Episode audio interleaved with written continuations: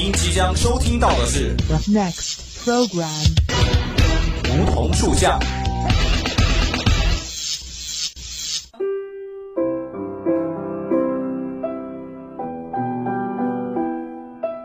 站在夏天的尾巴上，我们彼此相识；在乍暖还寒的春天，我们彼此温暖。俯身拾起一片梧桐树叶，拭去岁月的灰尘，看那生命的脉，看那生命的脉络。偎依在梧桐树旁，听沙沙树语，倾诉我们的心声，我们的心声。梧桐树下，与你牵手，不再放开。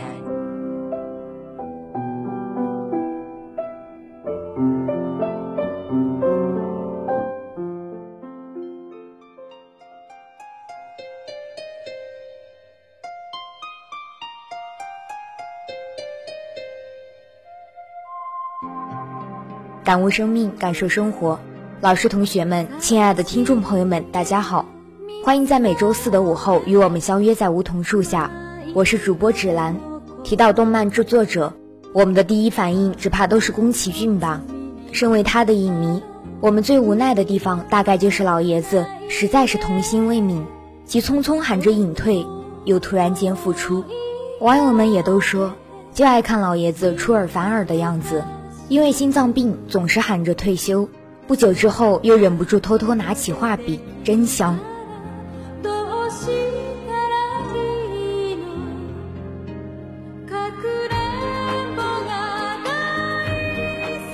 在去年的采访中，宫崎骏透露说，进度已经完成了百分之十五，这是他第八次复出。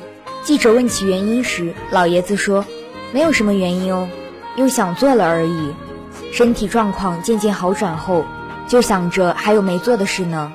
我们都笑了，也放心了。你看，宫崎骏和这个美好的世界会一直一直存在的。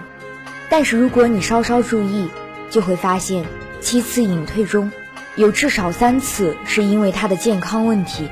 宫崎骏早就悄悄变老了，人们叫他宗师，一个神一样的称呼。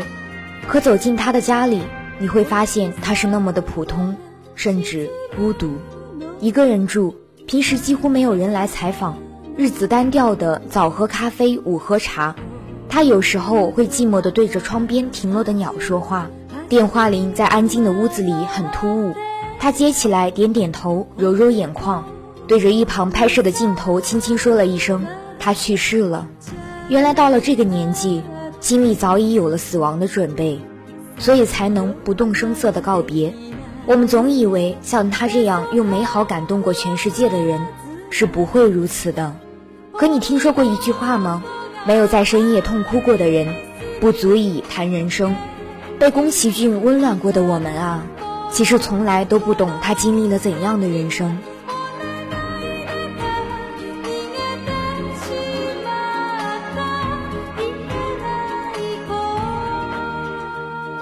有一类动画电影是拍给孩子看的，抚慰的却是大人的心。还记得那部《龙猫》吗？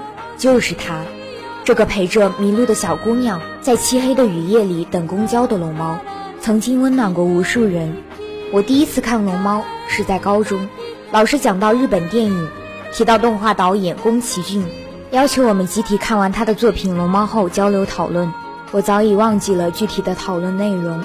只记得老师总结时说：“希望大家长大的过程中不要轻易丢弃身上的天真，因为那是一个人最原始、最宝贵的记忆。”宫崎骏在一个困难的真实世界里，创造了一个天真乐观的梦。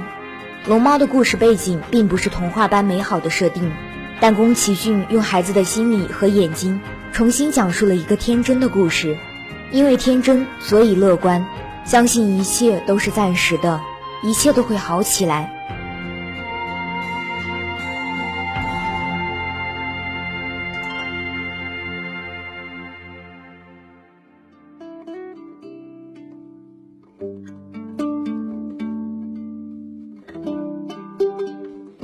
大人们眼里破旧的乡下，却是姐妹俩的冒险乐园；大人们看不见的龙猫，却成了姐妹俩的神秘朋友。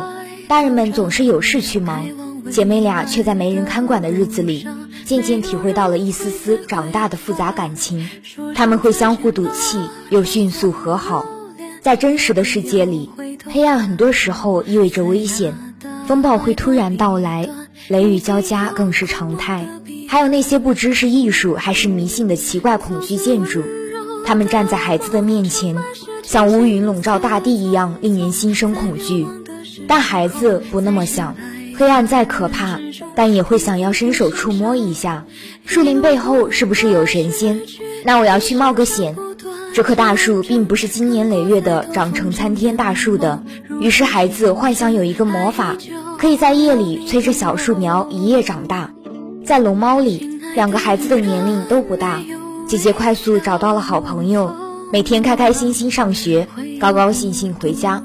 她乖巧懂事，会照顾妹妹，在公交站等候爸爸回来时，会把瞌睡的妹妹背在肩上。但她也只是一个有点大的孩子。尚未体验真实生活的压力，妹妹小梅就更加不懂大人的忧虑了。她关心的是屋子里究竟有没有妖魔鬼怪，叽叽喳喳说个不停，每天都活力满满，在一个新鲜的世界寻找新奇的乐趣，开心就大笑，想妈妈时就哭闹着要去看妈妈，虽然他连路都不认识。他是那个长不大的孩子，也是曾经的我们，童心就是天真心。就是不懂事，就是爱幻想，就是无知无畏的怀揣梦想。他们看得到大人看不见的龙猫，他们幻想的永远是一个美好的明天。这份乐观放在任何时候，都是击败困难的力量源泉。说声再见吧，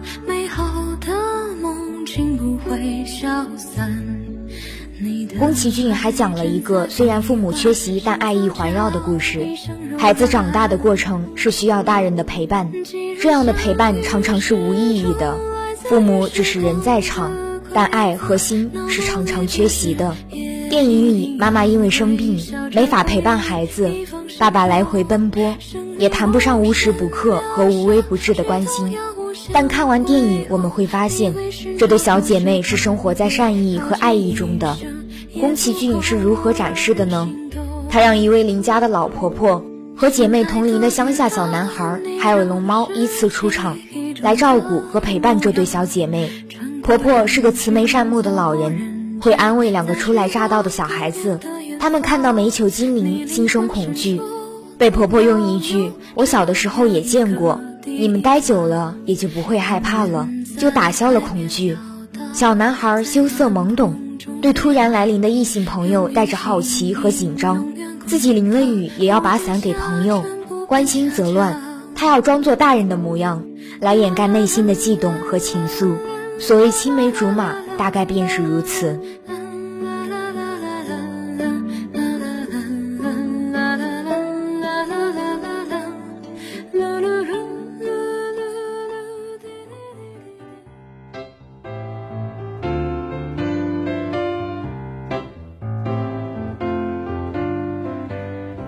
更为温暖的陪伴却是龙猫，它的出场是神秘而又恐怖的。森林深处，胖乎乎的龙猫独自酣睡，呼噜声连连。对意外闯入的小梅没有一点介意和好奇，打量了几眼后就放心的睡去了。再醒来，大家就是朋友了。龙猫充当了一个孩子所能幻想的所有美好角色，它像父母一样，乘着陀螺起飞，驮着小姑娘翩翩起舞。他可以陪伴着孩子做游戏，在夜里领着孩子用意念祈祷小树快快长大。他还像个哥哥一样，站在姐妹一旁，陪着他们一起等待爸爸的到来。用一片荷叶挡雨，接过小月的伞，摆弄半天，又恶作剧一般的跳上跳下，震动树叶上的雨，噼里啪啦的倾泻而下，露出得意的坏笑。他还是个魔法师，用一辆山间的虚拟公交。风驰电掣于山林、电线和天际，帮助姐妹和爸妈团聚。龙猫全程无话，它用行动来表达善意和爱意。它和孩子们是平等的，是可以互相信任的，是不假思索的期待，也是心灵感应的温暖。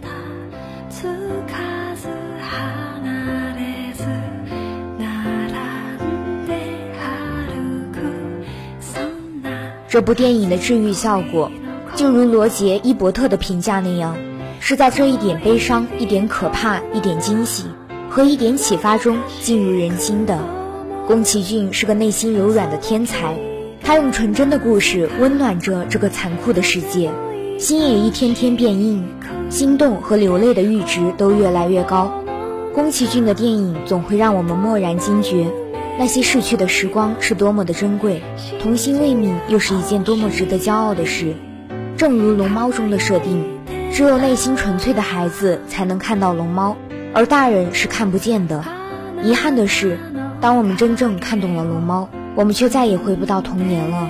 庆幸的是，只要你相信龙猫的存在，你的内心就永远是个孩子。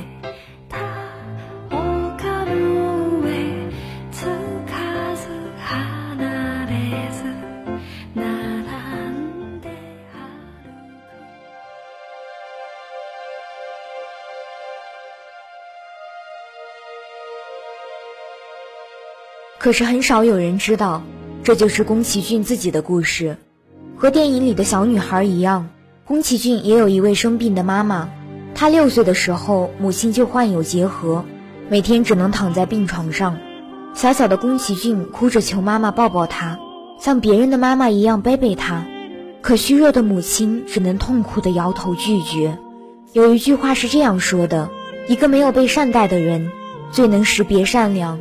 也最珍惜善良，所以从未拥有过的宫崎骏，才特意画了一只龙猫，始终陪伴在妹妹的身边。这样，起码我们中间有一个人被温柔的拥抱过啊。他善良成这样，生活坏到了一定程度，一定会好起来，因为他无法更坏。努力过后才知道许多事情，坚持下来就过去了。有些烦恼丢掉了，才会有云淡风轻的机会。什么时候开始，我们无法像孩子一样肆意的大呼小叫了？心里的小情绪堆积的像山一样高，直到溢出来。与其如此，不如永远像孩子一样。他也不是一帆风顺，生来就是大师。出生于战乱时代的宫崎骏，过早经历了动荡不安，年少时又目睹父亲为了利益违背良心。他沉默的画画，却被嘲笑在抄袭手冢治虫。气愤的转向动画，又在公司里始终不受重视，一直在底层徘徊，熬过了十几年的寂寂无名后，三十八岁才有了自己的处女作，却票房惨败。那个时代科幻盛行，他的动画被嘲笑为带着一股泥巴味儿。没错，就是这样一个酸楚的人，用尽全力为我们提供了巨大的温暖，来度过无数个哭泣的长夜。就像《千与千寻》里说。我只能送你到这儿了，剩下的路你要自己走，不要回头。人生就是一列开往坟墓的列车，路途上会有很多站，很难有人可以自始至终陪伴走完。当陪你的人要下车时，即使不舍，也该心存感激，然后挥手道别。不论前方的路多么的苦，只要走的方向正确，不管多么崎岖不平，都比站在原地更加接近幸福。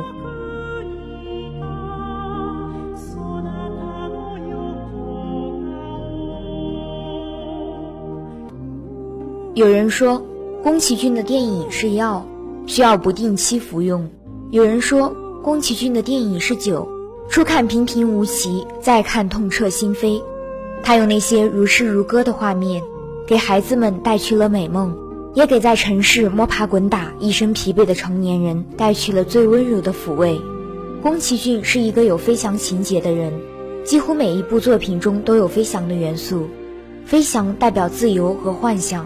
能让人暂时摆脱地心引力，获得灵魂腾空而起的片刻快意，就像魔女宅急便的魔法少女琪琪，骑上魔法扫帚就能去任何地方；像天空之城的巴鲁和西达，乘着飞行器把漫天的云霞都看透；像风之谷里的纳乌西卡公主，驾着滑翔机如救世主一般降临。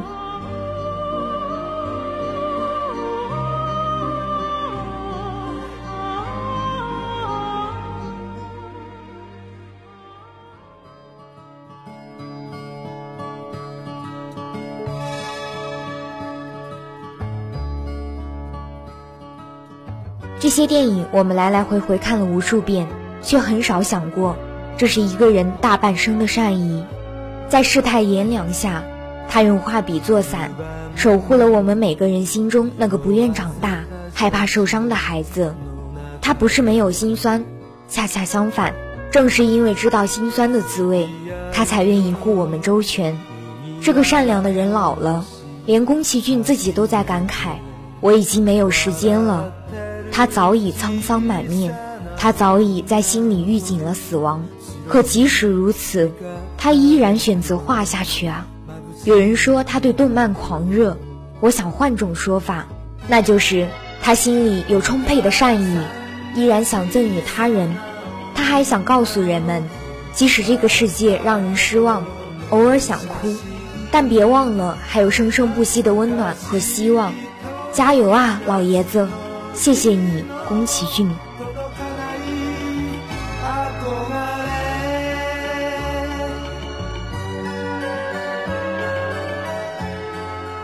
好的，今天的梧桐树下到这里就接近尾声了。如果你对我们的节目有什么好的建议或想法，可以拨打我们的热线电话八二三八零一四。也可以添加我们的 QQ 五七八九三幺零零幺，玩新浪微博的朋友也可以艾特湖北汽车工业学院校园之声广播台，当然也可以关注我们的微信公众号湖北汽院校园之声。如果你还想再听一遍我们的节目，也可以在蜻蜓和荔枝 FM 上找到我们。那好，今天的节目就到这里了，这里是梧桐树下，我是芷兰，我们下期同一时间不见不散。